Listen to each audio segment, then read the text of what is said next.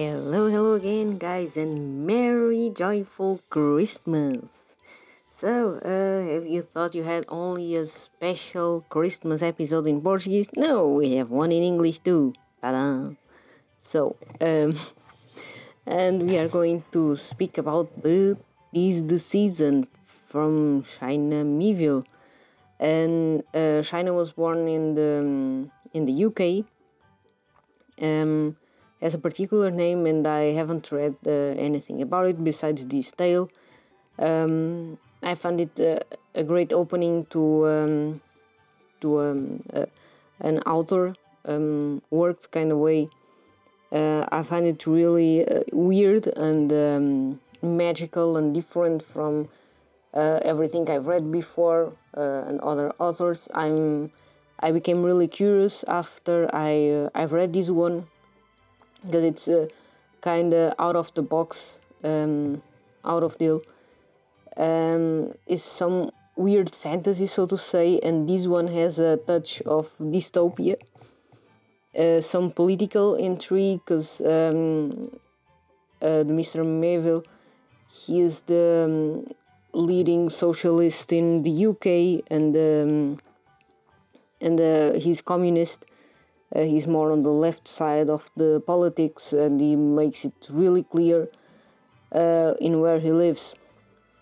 He leads some political movements and all that, and so for sure I'm I'm waiting also to, um, to hear some political uh, stuff in his books, and it's fine. Um, it's not something that bothers me. Uh, I'm not a communist. I'm I don't really have like a, a favorite uh, politic um, area. I like to criticize all of them, and I always think that the solution is in the middle and not in the extreme sides of the uh, right or left.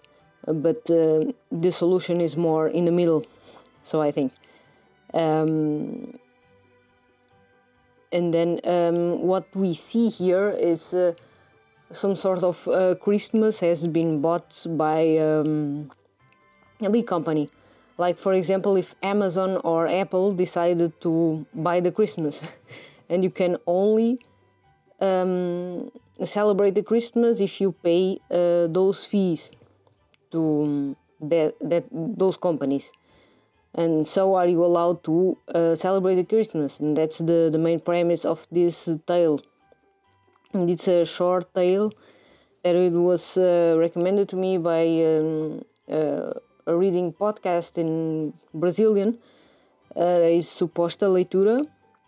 Uh, and if you speak Portuguese and if you are able to to listen to the language, um, it's an amazing podcast with a lot of uh, weekly reviews. And this one is a shorty, is like is a short tale. Uh, and while it was in um, on the on the Kindle shop, it was for free so I enjoy to, to read it on the 24th. And since I couldn't record earlier, I'm recording today. this episode uh, is 26th of uh, December, and um, I don't know if it's in other countries like that, but um, at least here in Germany, it's still Christmas. I find it amazing that those guys have three days of Christmas and not two, like we have in Portugal, for example. Um, and some other countries that's only the 24th and the 25th um, they have three days of christmas and it's pretty genius. I find it great. Even so i i also thought why don't you have the second january?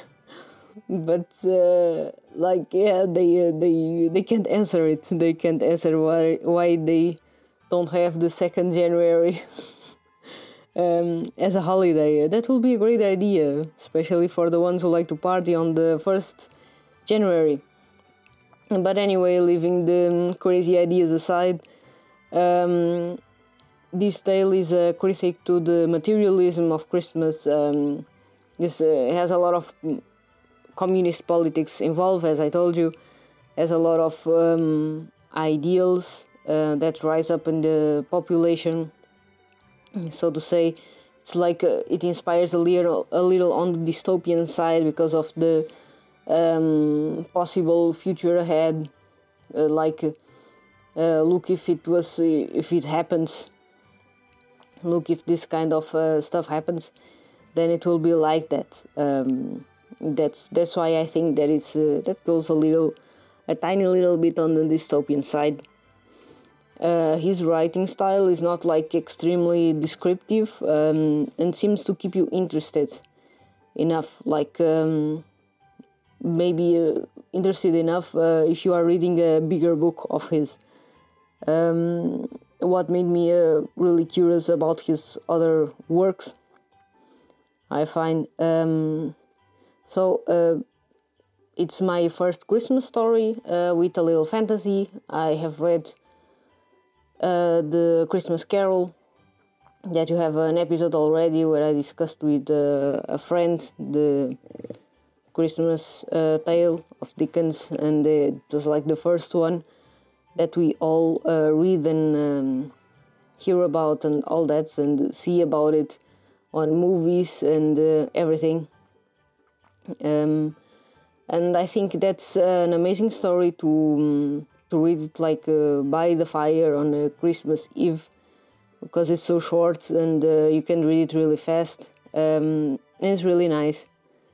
Um, and maybe you'll think two times when you when you read this one before you open your presents maybe you'll think two times before you open your presents um, maybe you'll be more thankful that you have a christmas maybe you'll be more uh, thankful for the year that passed uh, and maybe uh, even though this was a, a hard year for everyone be thankful to have a Christmas, uh, be thankful to have a family to um, to spend the Christmas with. Uh, be thankful to have uh, um, a family where you can contact. Uh, be thankful for everything you have and um, that you had a present under the tree, uh, that you had a lovely dinner with your family or not. But even so, be thankful for what you have. I think it's the main thing uh, that you can absorb from this tale and um, yeah be thankful that you can celebrate christmas till you can uh, yeah and that was what i had to tell you about this tale if i rumble a little more then i'm going to spoil it up to you uh, i hope you liked it uh, i hope you have a fun christmas um, in compensation to all this 2020 um, kind of weird uh, confusion that we all had.